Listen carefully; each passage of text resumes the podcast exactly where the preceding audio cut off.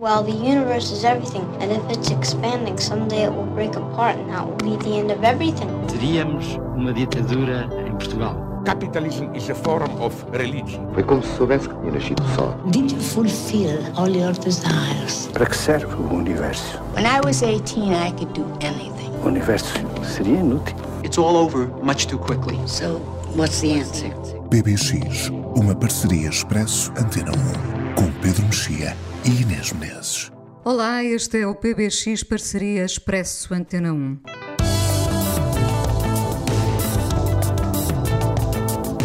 Entre 1969 e 1986 houve uma cadeia de lojas de discos mítica no sul da Califórnia.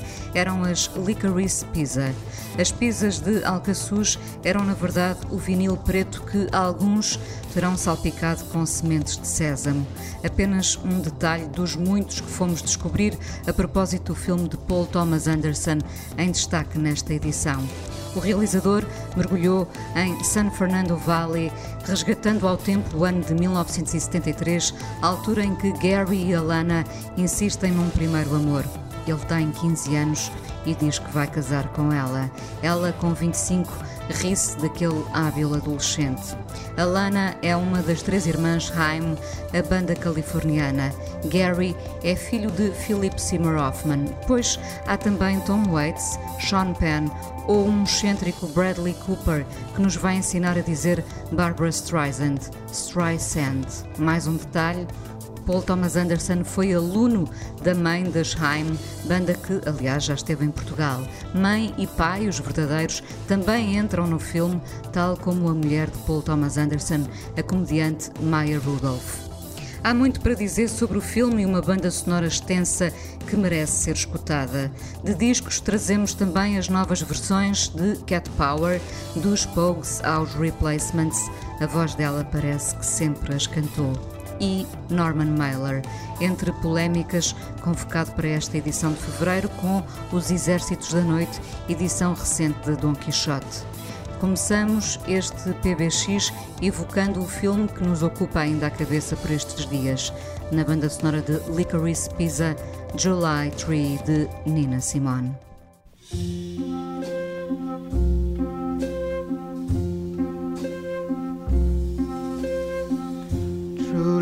seed in the autumn ground. True love seed in the autumn ground. When will it be found? True love deep in the winter white snow. True love deep in the winter white snow. How long will it take to grow? You know, true love buds in the April air, the April air.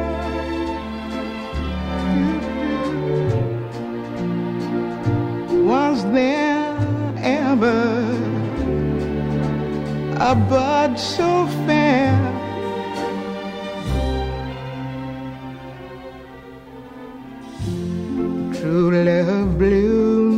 For the world to see. True love blooms for the world to see.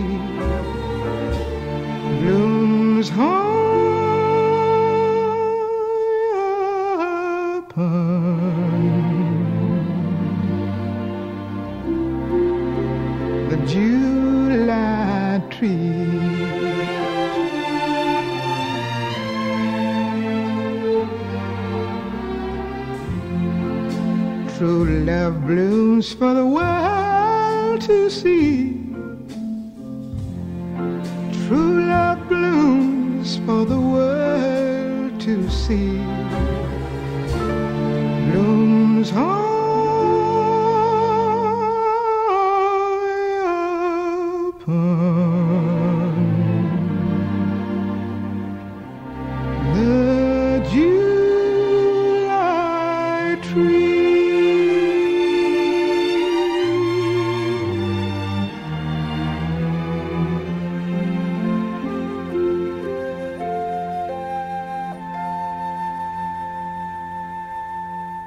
Olá, Pedro.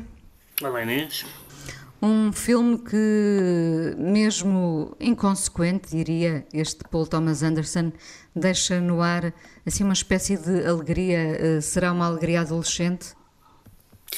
Eu não tenho certeza que seja inconsequente, depende, depende do que do que queres dizer com isso. É um filme que parece ser mais. Hum, hum, se parece, parece que se deixa ir mais do que nos outros em, em uh, personagens, incidentes e histórias paralelas e talvez seja um filme menos intenso que o, que o, que o Linha Fantasma e, e, menos intenso que boa parte dos momentos do Magnolia mas há qualquer coisa no filme que não é muito claro se é apenas nostalgia, se é, se é apenas alegria. Há aqui várias, hum, várias variações sobre temas que lhe interessam, desde logo uh, aquela parte de Los Angeles, aquela época histórica dos anos 70, não apenas por ela ter vivido, mas também por ser uh, a época de um cinema americano do que o Paul Thomas Anderson sequer herdeiro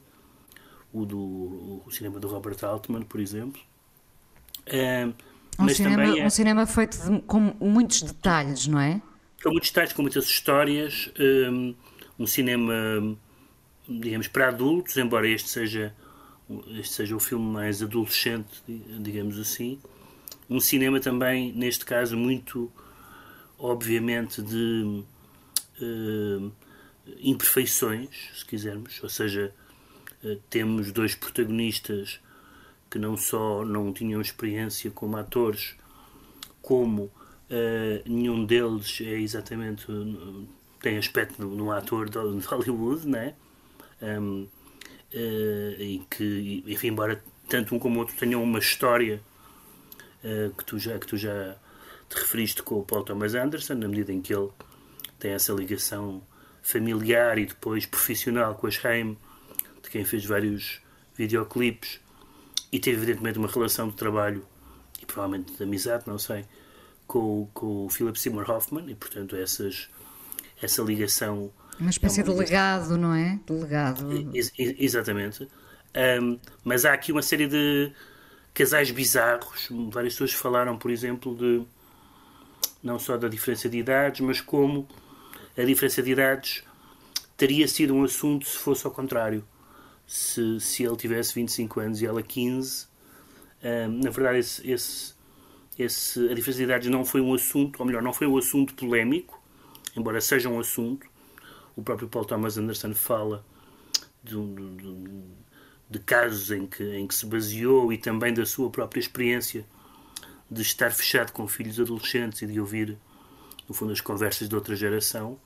Uh, na verdade, a polémica do, a polémica do filme concentrou-se à volta de uma cena completamente uh, lateral, que é a cena, do, que é a cena da, do, do, da imitação do, do japonês, que é um homem que finge que fala japonês, uh, com um sotaque uh, ridículo, e que é uma, é uma das cenas em que o Paul Thomas Anderson mostra as coisas dos anos 70 como seriam feitas nos anos 70, isto é, sem sem má consciência. Sem o politicamente correto, Sem o politicamente não. correto, sem a noção de que aquilo, de que aquilo não se faz. E então tem como, como, como há frequentemente reações do género das pessoas rirem-se nessa cena, que é uma cena realmente. Ele não está, a personagem não está a fazer aquilo por mal, mas está, está claramente a, a falar um, um pseudo, um pseudo japonês americano uh, risível uh, e as pessoas centraram-se muito nisso. Mas, portanto, há essa, essa eu não creio que ele tenha feito isso para ser polémico. Acho que ele quis muito dar um, uh, o ar do tempo, e o ar do tempo é dado em mil e um detalhes, é dado na, é conseguido, eu diria, não é? Que nós vamos vendo sobre a crise petrolífera, uh, uma referência ao, ao Garganta Funda, uh, referências a, a enfim, a, a várias uh, figuras políticas e estrelas da época, aquele subplot do, do, do político homossexual, ehm, eh, que ainda por cima é, é, inspirado também num caso concreto. Aliás, eu li algumas coisas sobre o filme e percebi que um espectador não californiano perde dois terços das alusões do filme, porque nós a crise petrolífera sabemos o que é, mas há muitas, muitas referências que nos muito escapam. específicas e que são quase, por exemplo, uma que eu não tinha maneira como chegar lá, é que a certa altura quando, quando o protagonista está a, a tentar publicitar os seus, os seus negócios mirabolantes, uh, vai a uma estação de rádio e há um, um radialista particularmente eficaz uh, que, que, que, lê uh, a publicidade lá dos colchões, acho que é dos colchões, não sei Dos se é, colchões, sim. Acho que é dos colchões. Acho que ainda é faz dos colchões d'água. E depois eu li que o, o pai do Paul Thomas Anderson era um radialista conhecido em Los Angeles e portanto aquela figura e é quase uma homenagem. E, eu senti que aquela cena não sei, senti que aquela cena tinha uma um investimento emocional que eu não sabia explicar porque a personagem desaparece lo- logo. E portanto é um filme que se calhar merece ser eh, que certamente merece ser revisto e merece ser revisto com com maior conhecimento de causa porque tal como acontecia eh, por exemplo na talvez o caso mais evidente eh, dos filmes do, do Paul Thomas Anderson eh, seja o Boogie Nights. Né? O Boogie Nights, por exemplo, tem muitas referências concretas, nomeadamente ao mundo da pornografia dos anos 70. Outra E há, e há de- um, eu diria que há um colorido comum entre os dois filmes, não é? Há uma exuberância que é, Claro. que é comum aos dois. Como há, como há em partes do Magnolia. Pensa, por exemplo, na uma exuberância um bocado ah, demencial, mas a exuberância do, do Tom Cruise no Magnolia. Que Sim, mas aqui é uma também- exuberância mais tensa, diria, Sim, no é muito, Magnolia. muitíssimo, muiti- muitíssimo mais tensa, claro. Mas aqui temos, por exemplo, as aparições de personagens que quase fazem a sua cena e desaparecem. Temos a, a personagem as que já citaste, o Tom Waits, o Sean Penn, que tem uma personagem estranhíssima. Aquela personagem que tem uma cena absolutamente brilhante, que é aquela agente de casting e que está ao mesmo tempo ao telefone Sim, e a fazer sim. perguntas à rapariga. Essa cena é, é uma coisa quase lynch, tão bizarra e, e bastante divertida. Eu acho que ele conseguiu aqui um tom eh, de, por um lado, adolescente, por outro lado, daquele, daquela espécie de sentimento californiano de deixar as coisas andar, dos grandes espaços, etc. Que é muito cativante e eu acho, devo dizer, eu acho que, imagino que este filme para um californiano seja particularmente sedutor. Uh, uh, uh, convido uh, os nossos ouvintes e a ti para fazermos aqui agora uma pausa e uh, ouvir mais uma das canções. A, a- a banda sonora é de facto extensa e muito rica, não é? Com músicas, evidentemente, da, da época. Vamos ouvir uh, o Life on Mars, David Bowie, e depois já voltamos ainda à conversa sobre este filme de Paul Thomas Anderson. It's a god awful small affair girl with the mousy hair. But her mummy is yelling no, and her daddy has told her to go. But her friend is nowhere to be seen. Now she walks through her sunken dream to the seat with the clearest view and she's hooked to the silver screen.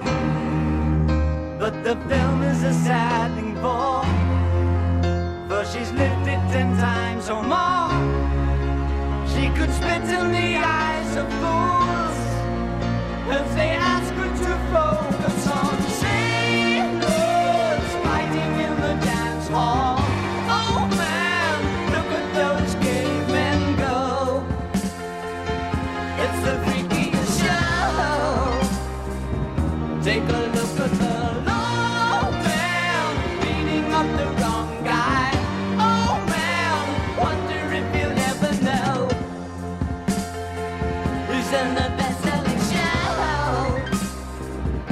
show. Is their life on Mars?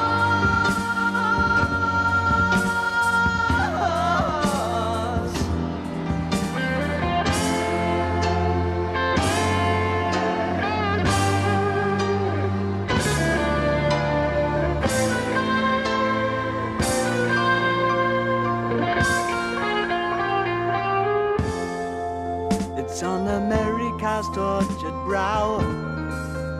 Mickey Mouse has grown up a cow. Now the workers have struck for fame. Cause Lennon's on sale again. See the mice in their million hordes. From Ibiza to the Norfolk Broads. Rule Britannia is out of bounds. To my mother, my dog, and clowns. But the film is a sad more. Cause I wrote it ten times or more. It's about to be written again. As I ask you to focus on sailors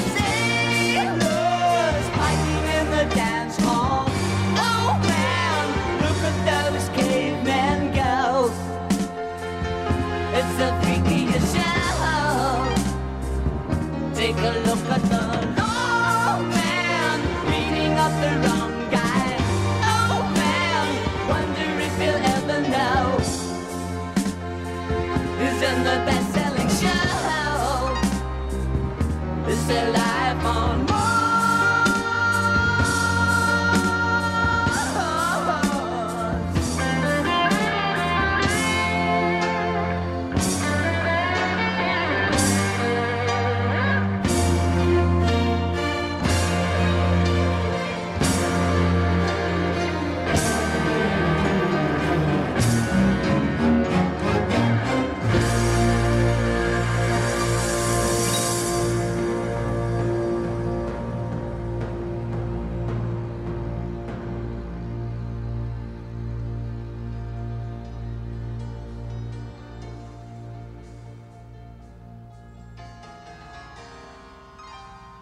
PBX, nesta edição de fevereiro, aqui à conversa hoje sobre uh, o filme de Paul Thomas Anderson, Licorice Pizza, um filme provavelmente feito, provavelmente, com, com muita certeza feito para os americanos. Uh, não sei se podemos vê-lo como mais um, um, um postal ilustrado uh, de homenagem a uma certa América, pelo menos à América destes anos, e este é o ano de 1973.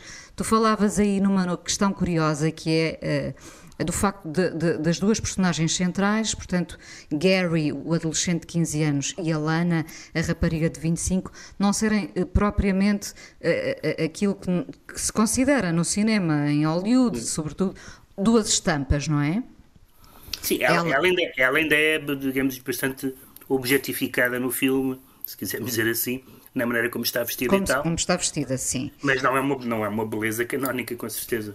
Mas é curioso porque uh, uh, com o avançar do filme, tu, não sei se te aconteceu o mesmo, uh, eu acho que o filme merece ser visto mais do que uma vez, de facto, mas nós vamos cada vez mais mergulhando na cara deles.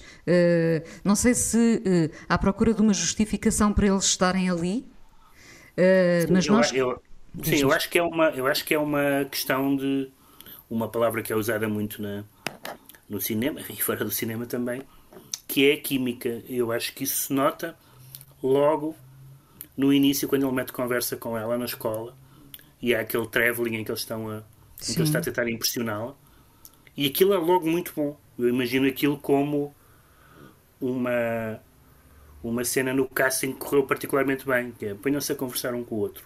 Contexto, naturalmente. E eu acho que a partir do momento em que nós percebemos que isso vai sendo uh, que aquela relação é séria e que eles vão fingindo que se interessam por outras pessoas ou, ou que se interessam mesmo transitoriamente por outras pessoas, nós vamos investir nessa relação. O, o espectador mantém-se cético uh, boa parte do filme. Cético, Ou não? Sim, em relação àquele, àquele amor. Uh, há um momento há um momento em que nós, por exemplo, parece que vai haver uma concretização sexual da, da relação entre eles e, e, e não e não e, e, isso não acontece. Ou seja, ele ele ele Paul Thomas Anderson não aposta muito nesse lado mais problemático e embora e embora uh, haja essa, e também evidentemente houve críticas a essa visão uh, uh, de, dela, de, como ela está vestida, de, nomeadamente, mas, mas que é perfeitamente credível para aquela personagem, mas há uma mas é um filme razoavelmente casto, não é? Do, desse ponto de vista. Bastante, não, há, bastante. não está propriamente banhado em sexualidade. Mesmo o episódio com o político homossexual é um episódio de, emotivo, não tem nada a ver, quer dizer, é, é, é uma questão de sexualidade, mas é uma questão de, de, de, de identidade, de emoções e de outras coisas. Não, não é um filme. É um filme que toca na, que toca na política sem ser um filme político e é um filme onde a sexualidade está presente de uma forma muito também muito toca e foge não não não é agora o que existe é um, é um acho, acho que existe um fascínio por eh, por eh, personagens não apenas no sentido cinematográfico e narrativo mas pela maneira como pelo sentido em que nós dizemos que fulano tal é uma personagem não é? Uh, uh, há ali uma série de figuras bizarras, como eu já disse. A figura Por do, exemplo, do Bradley, do Bradley Cooper. Cooper. depois o, o, o, o, mordomo excessivamente gay da casa em que o Bradley Cooper vive, tudo aquilo, sempre, há, sempre à beira de ou para lá da caricatura, o que também não é novo na, na obra do, do Paul Thomas Anderson. E, e ele não, não parece que se preocupa que se preocupe particularmente uh, com isso, porque na verdade, se nós quisermos dar uh, a um filme, para falar no cinema, um ar da época, nós vamos fatalmente entrar em território caricatural. O caso típico de fazer filmes passados nos anos 60 ou 70 são os bigodes, não é? Que que hoje nos parece tudo aquilo caricatural é, é, é ver aquelas fotografias da seleção portuguesa há 50 anos e não havia um homem de cara rapada. E, e aquilo às vezes, e aqueles bigodes e aqueles cabelos parecem-nos ridículos, mas não são, não são absolutamente nada ridículos. Nós é que, nós é que temos uh, gostos diferentes e maneira de, de, nos apresentarmos di, diferente.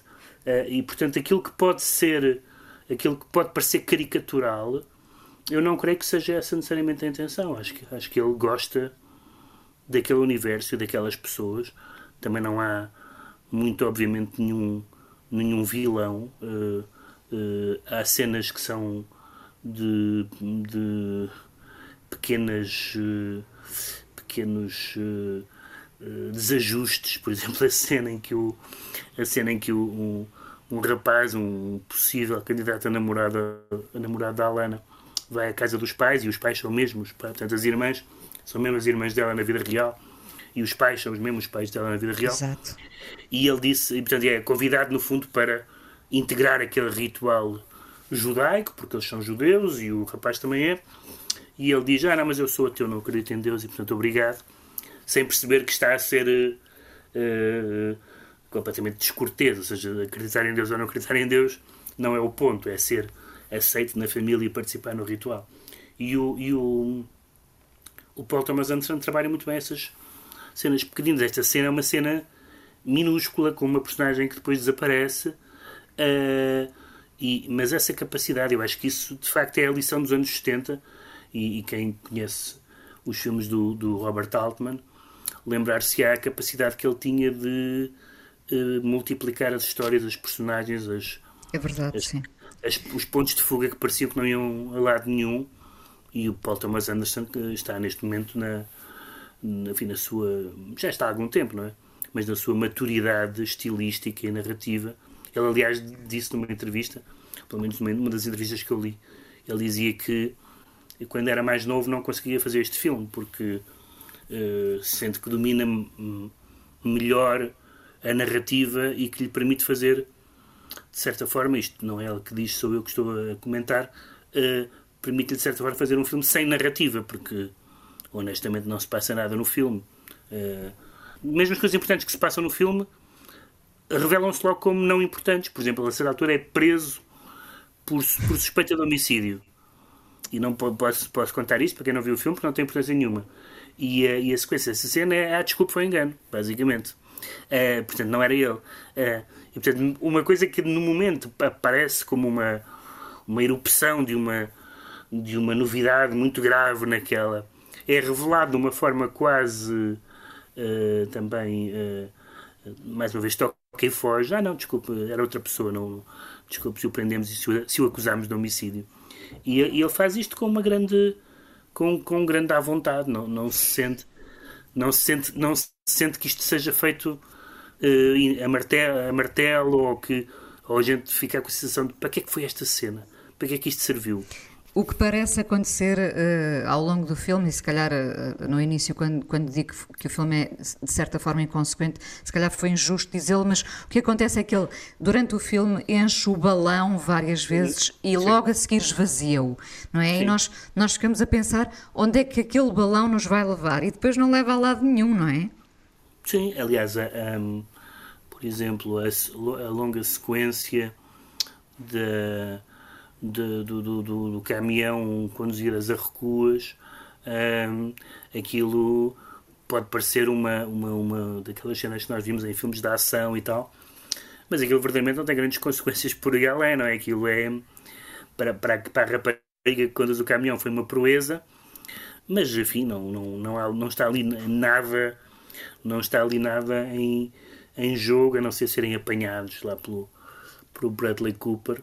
Um, e, e, esse tipo de, de, de, pequenas aventuras, que de facto aí é ela que já está fora de idade, mas o rapaz não, são aquelas pequenas aventuras uh, que são uh, muito excitantes para quem é adolescente e, e, para quem é adulto não é, não tem, não tem particular interesse nem particular uh, relevância, mas aquilo é muito, tudo aquilo é muito entusiasmante, aquela coisa de dizer, saber que se vai voltar a comercializar as máquinas de pinball, então vamos ser os primeiros a arranjar máquinas de, de, de pinball para, para de flippers, não é? Para abrir Sim. uma para abrir uma, uma um bar que tenha flippers. Tudo isso é tudo isso são entusiasmos de miúdo. Mas, mas, mas ele não vê isso Mas com... que ele concretiza, atenção, o miúdo é hábil porque concretiza, não, não, não é? O miúdo é um fura-vidas, sim, e, e, não há nenhuma, acho eu, nenhuma condescendência do, do, do Paul Thomas Anderson. Eu, eu, quando eu li essa entrevista em que ele diz que, que houve os miúdos, os, os, os filhos e os, filhos, e os amigos dos filhos a falar, consigo imaginar perfeitamente essa ideia, não apenas da nostalgia de quando se era novo, mas de, do interesse por pessoas muito mais novas do que nós, Sim. que vivem, que vivem ne, ou porque são, ou simplesmente porque são novas, ou porque, ou porque são nascidas noutra época, as duas coisas, na verdade, eh, vivem as coisas de maneira diferente. E isso, isso para, para algumas pessoas, isso eh, as pessoas enfadam-se e irritam-se com a maneira dos jovens viverem, mas, por exemplo, para um pai, acho que percebe-se perfeitamente que possa ser interessante dizer: olha, que engraçado as coisas que eles, a que eles ligam, as coisas que eles fazem. E, portanto, isso, nisso também é um filme do homem de meia idade, eh, para quem já é essa já há uma geração seguinte que ele observa naquilo em que pode partilhar coisas com eles eh, eh, e naquilo em que não partilha. O que partilha com eles é que, evidentemente, ele transplanta isso para, para o tempo da sua própria juventude, infância e juventude. E, portanto, aí, eh, digamos, confunde aquilo que é totalmente alheio e o que é pessoal. Para terminar, este, este filho de, de Philip Seymour Hoffman, Cooper Hoffman, não, não tendo nada de, de Uh, particularmente identitário, uh, torna-se fascinante, não é? talvez pela personagem que lhe foi atribuída. Isso também será muito curioso ver outros filmes em que ele venha a aparecer para perceber que, que rumo é que ele segue. De qualquer forma, ele era muito novo, o Philip Seymour Hoffman morreu em fevereiro de 2014, portanto o filho seria de facto muito novo nessa altura, mas parece, pensando que dois anos antes Paul Thomas Anderson estava a fazer o, o The Master, uh, com o Philip uhum. Seymour Hoffman, uh, soa aqui um bocadinho a homenagem também, não é? Sim, homenagem, mas que nós percebemos que, que é mais do que uma homenagem, ou seja, ele podia estar a fazer o filme como filho de Philip Seymour Hoffman e, e, enfim, e não se aguentar, não é? No fundo, eu, eu acho que o, o Paul Thomas Anderson percebeu que ele, além do mais, ia, ia uh, emprestar esta, esta personagem características nesse sentido, é, nesse sentido é identitário, no sentido em que o, o, o Philip Seymour Hoffman e, e, e nesse aspecto eu acho que ele é um ator, digamos, insubstituível e uma das uma perda realmente trágica para o cinema americano, que é uh, a capacidade incrível que ele tinha de fazer personagens não gostáveis, não é? Uh, era, era as personagens que o Philip Seymour Hoffman fazia, não gostáveis sem serem necessariamente vilões. Não é um vilão uh, com, com, com um sorriso sarcástico que é acariciar um gato, não é? Não, estou a falar de personagens que são uh, uh, estranhas, ameaçadoras ou, ou, ou que são perturbadas, losers, perturbadas. Ou, que estão, ou que são perturbadas e, e, e, e, nós conhecemos a quantidade de pessoas uh, ao longo da história da, do cinema americano que confessaram eu não fiz esta personagem porque o meu agente me disse que não era bom para a minha imagem, coisa do género. E a gente não imaginava o Philip Seymour Hoffman a, a, a, raciocinar assim. Esta, esta personagem não vai ser boa para a minha imagem, não é? Uh, quando ele fez, quando ele fez, por exemplo, o Truman Capote, fazer, fez Truman Capote, que foi um grande desafio, até por causa da, da voz do Truman Capote e não só. Os trejeitos, sim. De tudo isso, uh, uh, coisas que o expunham do ponto de vista de que podia ser ridículo, além do mais, mas ele não fugia a nenhuma dessas, a nenhuma dessas desafios. Agora, se o, se o filho, além de ser filho dele, que, enfim, é, um, que é um facto que, que, se presta a essa ideia de homenagem e de legado, uh, mas se além do mais uh, tem não só talento, o talento do pai, mas a coragem do pai, uh, eu acho que, que, que, ganhamos um ator, mas, mas também o, também Paul, parece. O, Paul, o Paul Thomas Anderson também já no Magnolia, nomeadamente, refletiu sobre estrelas, estrelas juvenis que depois não vão a lado nenhum. Portanto, é vamos ver. Licorice Pizza, o filme de Paul Thomas Anderson, filme escolhido de janeiro, já agora, para quem não conhece, a Zyme, aqui estão elas da Califórnia para o PBX com Forever, ainda do primeiro álbum delas de 2013, Days Are Gone.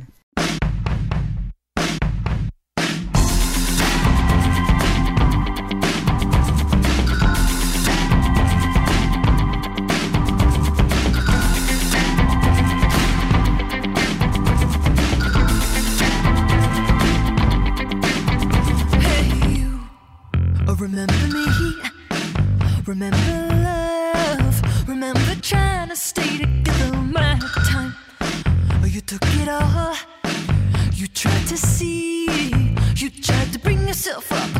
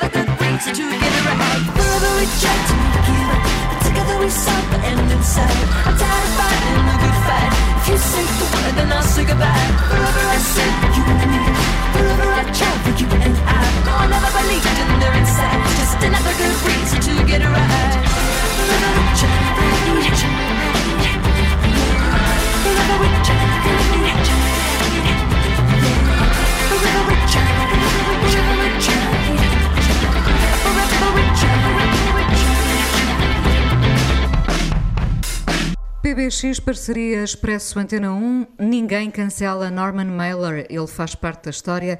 A polémica tem estado ao rubro com a publicação adiada de uma antologia do escritor e jornalista americano distinguido duas vezes com o prémio Pulitzer. Morreu em 2007, mas hoje o Pedro fala de Os Exércitos da Noite. Pedro, e essa fronteira às vezes ténue entre o jornalismo e a ficção? Sim, isso foi uma, um dos momentos importantes na história da cultura, do jornalismo também, claro, mas da literatura americana nos anos 60. Nós já tivemos a oportunidade de falar uh, no programa da Joan Didion, uh, que morreu recentemente, uh, e há bocadinho falei do Truman Capote, curiosamente também, mas figuras como essas, como o Tom Wolfe, um, e como enfim, o Hunter Thompson um, foram um, autores que um, revolucionaram a maneira como, sobretudo como o jornalismo, uh, eu acho que eles eram quase todos melhores jornalistas do que ficcionistas, a maneira como o jornalismo foi, ou como a não ficção uh, foi escrita nos Estados Unidos, e a ideia era que os textos eram uh, não ficção no sentido em que os factos não eram inventados, uh, ou tendencialmente não eram inventados, uh, e as técnicas eram as técnicas da ficção. Portanto, era um investimento literário em que expandia a paleta daquilo que era o discurso não ficcional e o discurso jornalístico, em alguns casos, ou em quase todos os casos, pondo a personalidade do autor ou da autora no centro da narrativa, uh, de formas muito diferentes. O estilo, por exemplo, o estilo contido da Didion não tem nada a ver com o estilo psicadélico do Hunter Thompson, uh, são, são abordagens completamente diferentes. O Mailer era um, era um egomaníaco de proporções uh, raras, mesmo para uma literatura que já tinha tido Hemingway e, e outras figuras desse género. Uh, e ele o que ele faz uh, em alguns livros, e em particular neste livro que se chama Os Exércitos da Noite, foi publicado em 68, é ao mesmo tempo falar de um acontecimento histórico uh, que foi a marcha sobre o Pentágono, de protesto contra a guerra do Vietnã, falar uh, de uma pessoa que estava nessa margem que é ele próprio, a quem ele chama Mailer, uh, como, se, como se estivesse a falar de um terceiro, de uma terceira pessoa. E onde ele uh, está como convidado e, e, e não com esse ele, olhar de, de isento de como, jornalista. Ele está, como, ele está como celebridade, não é? Ele, ele vai na primeira fila dos manifestantes, onde estão, aliás, outras grandes figuras da literatura americana da época, como está o, o poeta Robert Lowell, e está o, o crítico Dwight MacDonald, e no fundo são três uh, senadores da, da, da, literatura americana, mas o Mailer, uh, no fundo, não se, não se coíbe de jogar em todos os tabuleiros, porque tanto, tanto está a descrever um acontecimento histórico, uh, até quase do ponto de vista, não direi de historiador, porque é um acontecimento escrito no presente, mas em que ele consulta fontes, jornais e, e, e textos e relatórios ao mesmo tempo descreve coisas que viu, ao mesmo tempo parece que dá um passo atrás para se descrever a si próprio e ver essas coisas, faz grandes discursos sobre as pessoas com quem gosta, as pessoas de, que, as pessoas de quem gosta, as pessoas com quem simpatiza, as pessoas com quem não pode, os preconceitos que tem contra ele, os preconceitos que ele próprio tem. Tanto diz numa página que é que é um homem de esquerda, como diz que é um conservador, e aliás diz, depois acaba por dizer que é um, um conservador de esquerda, e, o, e, o, e o, o livro é muito interessante porque é uma é, usa uma espécie de técnica de imersão, não é? Ele está, ele está ali no meio, neste caso da multidão, embora o livro comece antes e acabe depois da marcha, ele é detido e tudo mais, uh, mas, mas dá-nos muito bem uh, o, digamos, no fundo, um retrato daquela estranha coligação uh, anti-guerra do Vietnã, que é uma coligação digamos, instável e, e, que vai desde, desde veteranos de guerra até hippies, desde pessoas que querem luta armada a outros que querem dar as mãos e fazer o pentágono de levitar. Portanto, há, há, e ele descreve isso tudo como uma mistura de. Em alguns momentos parecem episódios da Guerra Civil Americana ou até da Segunda Guerra Mundial. Ele tinha escrito um romance muito célebre sobre a Segunda Guerra Mundial, uh, Os Nus e os Mortos, e, portanto, às vezes parecem descrições de batalhas, os manifestantes a avançar, a polícia a carregar, tudo isso. Outras vezes são observações sobre pequenos detalhes do comportamento ou das multidões ou de, ou de pessoas concretas nessa, nessa, nessa multidão. E depois tudo isso filtrado pela, pelo egocentrismo do Mahler, em que, no fundo, acaba tudo por ser acaba tudo por ser sobre ele também, ok, é sobre uma guerra, que ele é contra, mas, eh, mas chega de falar dos outros, não é? Ele tem sempre. Uh, e isto que noutros, noutros livros é um pouco insuportável, um, ehm, neste, neste uh, livro é, acho que é particularmente conseguido, conseguido porque ele consegue jogar bem entre essa ideia da testemunha e a ideia do, do protagonista. Ele, ele, ele entra ele entra e sai dessas ele entra e sai dessas uh, duas categorias e, e, mas vai sempre trazendo coisas úteis a, a, ao texto, vai sempre trazendo uh, não apenas aquilo que as pessoas podiam ver em casa, que era como é que as pessoas estavam vestidas, ou os slogans, mas, por exemplo, traz-nos uh, uh, os cheiros, os rumores daqueles que correm que a gente não se sabe, não, ninguém sabe se é verdade ou não. Uma das coisas que ele nos dá é um aspecto muito engraçado, e que aliás me lembram um sketch dos Monty Python, uh, que é as pessoas que estão a ouvir um discurso, mas realmente a maioria delas não consegue ouvir nada e, portanto, elas estão, de certa forma, a presenciar momentos históricos de um discurso e, no fundo, boa parte delas estão a dizer o que é que ele está a dizer. Um, há, uma, há uma parte, há um sketch dos Monty Python em que os, os discípulos de Jesus não estão, não estão a ouvir nada do que ele diz. E diz o que, é, que, que, é que ele está a dizer? E no fundo ele, ele dá essa. E isso ele tinha que, tinha que estar lá.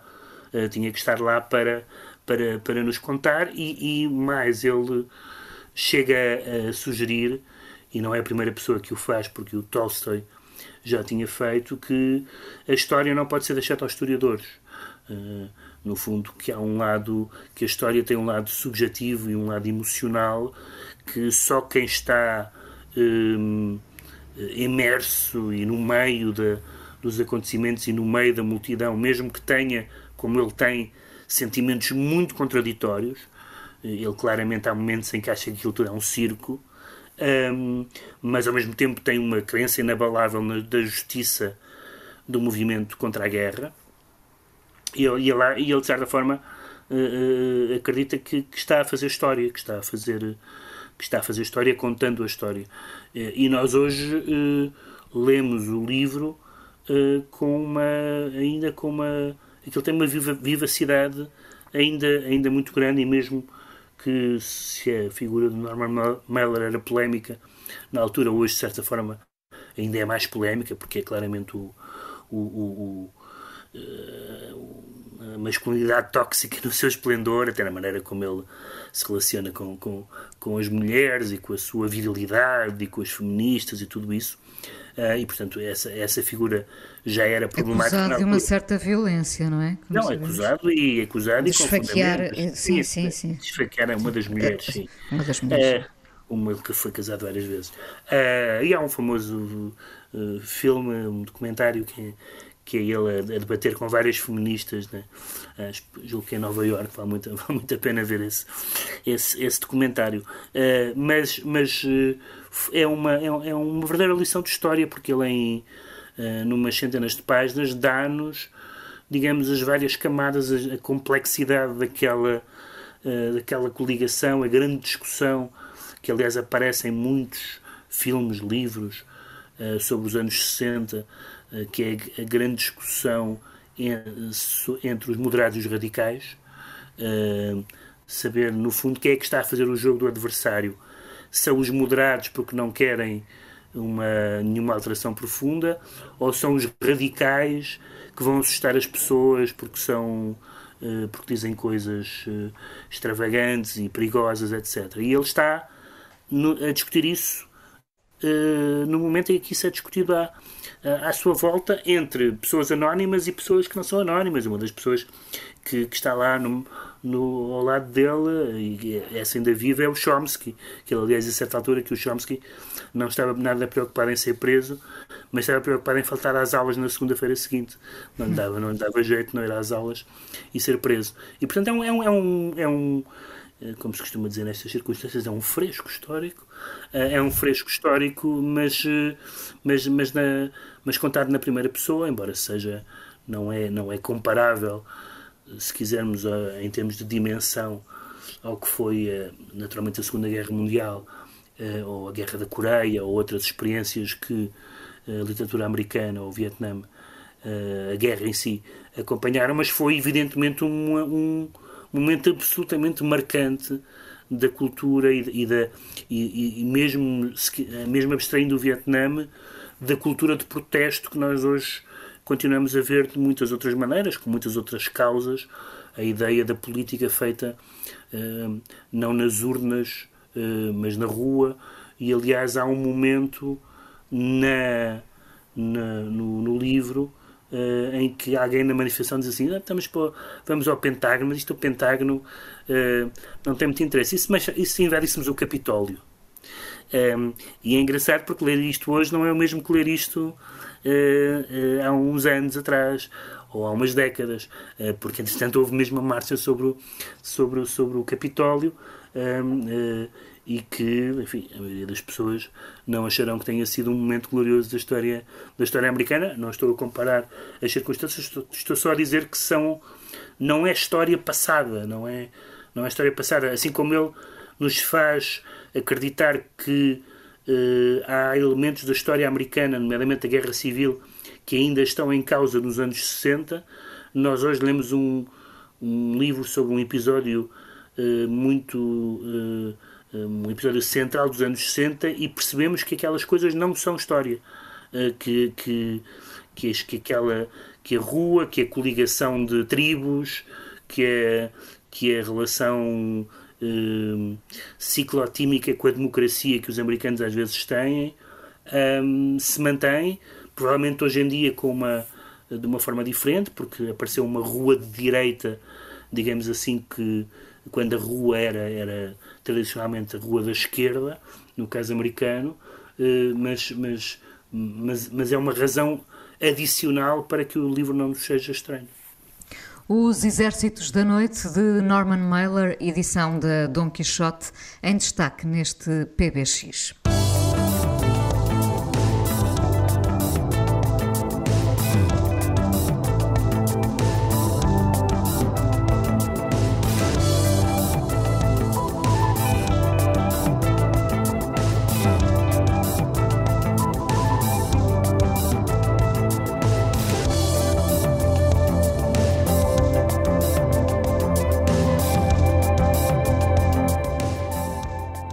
Nasceu em 1973, mas nasceu em 1972. Também é americana este programa hoje, Pedro.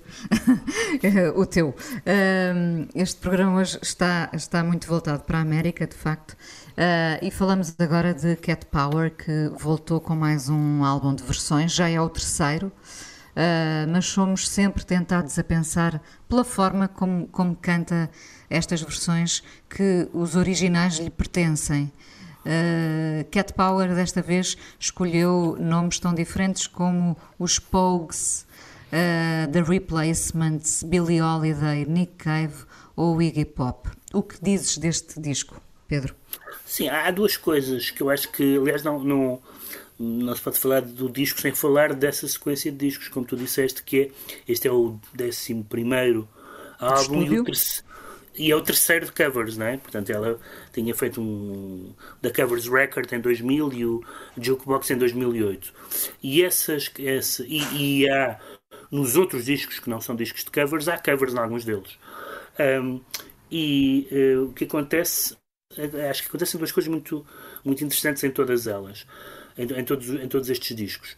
Um é, é que, digamos, a, a, a, paleta musical vai sendo alargada, não é? Porque ela, uh, ao longo destes três discos, uh, já passou por sítios, digamos, óbvios, como sejam os Stones e o Dylan e, e os Velvet Underground, uh, mas também agora aqui temos o temos temos a Lana Del Rey e temos outro uma uma tem, temos tido, aliás, não é este o primeiro álbum em que ela faz covers do, desde o Hank Williams a Billie Holiday, e portanto é, é, é uma é um alargamento da, da, da, música contemporânea, mas quase sempre, com muito poucas exceções, canções que, que, que, lhe dizem alguma coisa ao ponto de, como tu disseste, em alguns casos, sobretudo nas canções que eu não conhecia, e sobretudo nas canções que eu não conhecia fora dos discos de covers, ou que eu vi sem saber de que disco pertenciam, eu tinha a ideia que eram canções dela. Há uma canção chamada Troubled Water, que é uma das canções uh, que eu mais gosto dela, que é, uh, que é uma cover, e, e dá, dá a ideia que estas covers não são, não são uh, ideias que lhe ocorrem na véspera de ir para o estúdio. Dá-me a ideia que isto são canções que estão com ela há muito tempo. nós sabemos que, que e, ela em tem alguns um nome... casos Desculpa interromper, e em alguns casos não, porque eu estava a lembrar-me de uma canção, falha minha, não a conhecia, uh, uh, uh, chamada Stay, da Rihanna, eu nunca Sim. tinha ouvido, e, e, quando ouvi a Cat Power, isto já em 2018, portanto era, era um tema não tão antigo quanto isso, Sim. quando ouvi a Cat Power a cantar, a cantar este Stay, pensei que, que, que a canção lhe pertencia, de facto. E, uhum. e, e confesso-te que, uh, ouvindo depois o original, uh, prefiro de longe a versão, não é? isto para dizer que, que, em alguns casos, de facto, são, é um piscar de olho a estes tempos, não é? e também à surpresa de ouvir a Cat Power desconcertante a cantar a Rihanna. não Sim, tão claro. expectável quanto isso. Claro, mas, mas, é, mas é. Ela não por exemplo, ela no, nos discos anteriores ela cantou, por exemplo, canções de, de Bill Callahan, ou seja, é, o universo não é muito diferente, mas quero dizer, é de um, de um, de um, de um, de contemporâneo. E de um ah, ex-namorado, não é? Também, sim, nesse caso. Há, há, há, além disso, mas, mas há, no, na verdade, nós não conseguimos uh, pensar, uh, e até nós portugueses, se quiseres, pensar na Cat Power sem pensar na, no facto de eh, de, de, de, sua, da sua intensidade e, da sua, do seu aspecto muitas vezes errático, ter tido muitas traduções, nomeadamente em palco. Eh, eu lembro-me eu lembro de, de um concerto da Cat Power, salvo na aula magna, em que ela não, uh, em que ela não se queria ir embora porque as pessoas estavam a aplaudir e ela estava claramente, estava claramente um caco e precisava ter pessoas a aplaudi-la. Também lá uh, estava, sim. Uh, e portanto, e, portanto um, nós acompanhámos e isso isso não é o importante, não é? O importante são as canções, mas nós acompanhámos, além do mais, essa, as, as, o caminho difícil da, na, da juventude e da maturidade da, da Cat Power nos últimos 30 e. 30 e ela fez 50? Não, ela 30 50. não. Ela começou o primeiro disco em 95, portanto, nos últimos 27 anos. Um, e, e, e, sabemos que há também aqui, aqui algumas, algumas canções que ela, que ela faz suas porque não é, não é, imagina, não é difícil imaginar que sejam suas, eh, que, que ela tenha, que ela sinta que pode cantar uma canção da Billie Holiday sem ser, sem ser diletante, não é? Uh, ou da Nico. Uh, Quer dizer, a canção não é da Nico, é, mas, é, mas foi, Mas, é, mas foi, mas foi foi através celebrizada. da Nico, exato. mas foi celebrizada pela, pela Nico. E portanto, pessoas que, exatamente, pessoas que têm histórias para que tinham histórias para contar, não é? E, que, e, é, é que ela provavelmente eh, é um pouco aquilo que às vezes sinto na, num campo muito diferente que é certo tipo de fados, não é? Que eu sinto que há pessoas que não podem cantar certos fados porque tem que, a gente, aquilo tem que parecer minimamente genuíno. Ah, isto é muito discutível, naturalmente, mas esta opinião. Mas é, nem sequer é uma opinião, é uma sensação. E, e- e, apesar de tudo, não se, não se pode cantar, diria eu, não se pode, é uma forma de expressão, não se pode cantar a Billie Holiday ou a Nico hum, assim como se estivesse a cantar karaoke, não é? Ah, ah, e eu acho que, que, que, que há uma credibilidade na, na, na maneira como ela eh, se apropria das canções, eh, que faz não só nós acreditarmos, em alguns casos, quando as canções não são conhecidas ou quando nós não as conhecemos, que as canções são dela, mas mesmo depois de sabermos isso, de- reconhecermos que ela fez das canções canções suas. E isso também é muito. Isso não acontece muitas vezes. Nós falámos aqui há, há uns tempos da, da- do, do disco de, de, do- cover de- dos, dos Velvet, não é? Do, do, do disco da Do Banana. tributo, sim.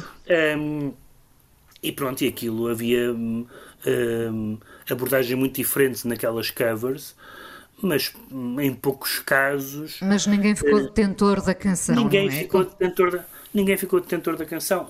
O que, por exemplo, no caso dos discos de covers da- do Cohen, por exemplo, a maioria daquelas pessoas não ficaram detentoras da canção, mas outros ficaram. Mas outros ficaram. Acho que eu acho que ah, há algumas pessoas cantaram o Aleluia, o Aleluia de uma forma ah, que que é que, a canção é quase tanto delas como O caso como- do Jeff como- Buckley, sim. o caso do Jeff Buckley, o próprio. O próprio uh, Rufus Wainwright, por exe- por Rufus, exemplo. uh, uh, penso que o John Cale também tem uma versão. Também, também, também. Uh, uh, e portanto há pessoas que conseguem fazer a canção delas. E aqui não se trata daquela discussão se a canção é reconhecível ou não é reconhecível. Isso é outra, isso é outra, canção, isso é outra discussão. Mas uh, há qualquer coisa da ordem que eu acho que não é só da ordem musical, é numa ordem não sei, não sei, nem sequer sei como é que lhe podemos chamar, em que nós dizemos isto faz sentido esta pessoa can- cantar esta canção e aqui está simplesmente a, a fazer Uma- karaoke, está, está, está a papaguear uma canção que não que nunca, que nunca chegará lá, que nunca será sua, de certa forma. Uma mulher com esta intensidade pode cantar o que quiser. É a minha conclusão. Sim, sim, isso com certeza. Bom, então vamos, vamos a escolhas, cada um escolheu Sim. eh, eh, a sua versão. Já agora deixa-me dizer que neste álbum de versões, na, na edição japonesa, há um extra Uhum. que é You Got the Silver dos Rolling Stones, que não está, não está Ok. neste, neste, nesta nossa eh, edição. Bom, eu escolhi e, e com muitas saudades eh, me lembrei dos Pogues, podiam perfeitamente entrar na categoria do, do tempo em que havia PBX, não é? Escolhi A Pair of Brown Eyes, eh, Pogues, álbum histórico Rum, Sodomy and Lash, 1985, produ produção de Elvis Costello. Vamos ouvir então, no meu caso, A Pair of Brown Eyes. E no teu, Bob Seger. uma canção do Bob Seger, Against the Wind. Vamos a isso então.